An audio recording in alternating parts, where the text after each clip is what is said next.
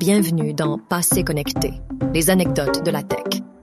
Plongez dans les coulisses captivantes de l'histoire des technologies avec mon carnet.